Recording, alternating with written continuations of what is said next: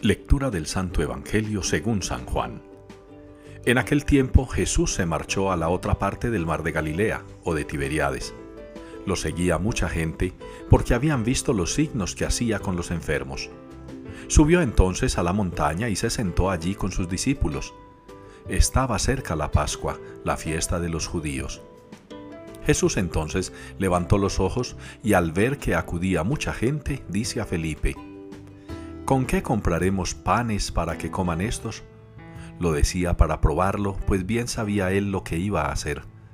Felipe le contestó, Doscientos denarios de pan no bastan para que a cada uno le toque un pedazo.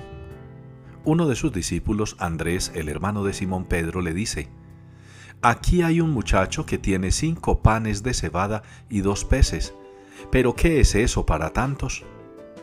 Jesús dijo, decida la gente que se siente en el suelo. Había mucha hierba en aquel sitio. Se sentaron, solo los hombres eran unos cinco mil. Jesús tomó los panes, dio la acción de gracias y lo repartió a los que estaban sentados, y lo mismo todo lo que quisieron del pescado. Cuando se saciaron, dice a sus discípulos, Recoged los pedazos que han sobrado, que nada se pierda lo recogieron y llenaron doce canastos con los pedazos de los cinco panes de cebada que sobraron a los que habían comido. La gente entonces, al ver el signo que había hecho, decía, Este es verdaderamente el profeta que va a venir al mundo. Jesús, sabiendo que iban a llevárselo para proclamarlo rey, se retiró otra vez a la montaña él solo. Palabra del Señor. Abres tú la mano, Señor, y nos sacias. Es la respuesta que damos en la liturgia de este día al Salmo 144. Abres tú la mano, Señor, y nos sacias. Qué bonito a la luz de la primera lectura y del Evangelio.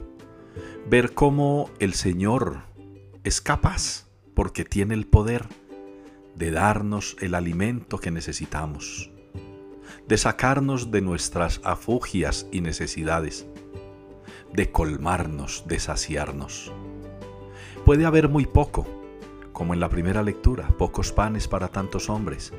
Puede haber mucho más poquito, como en el Evangelio. Menos panes todavía, para mucha más gente todavía. Y sin embargo, en ambos textos hay un testimonio de que el Señor lo ha hecho rendir, lo ha aumentado, lo ha sobrepasado, ha sobrado. Muchas veces nosotros extendemos la mano abierta para pedir, para recibir. Y el Salmo nos muestra que el fruto de la abundancia no es estar pidiendo, no es siempre actitud de recibir. A veces la expresión de la abundancia está en presentar la mano abierta para dar como el Señor. Mientras yo puedo abrir la mano para pedir o recibir, el Señor abre la mano para dar y dar en abundancia. Aprendamos esta lección hoy.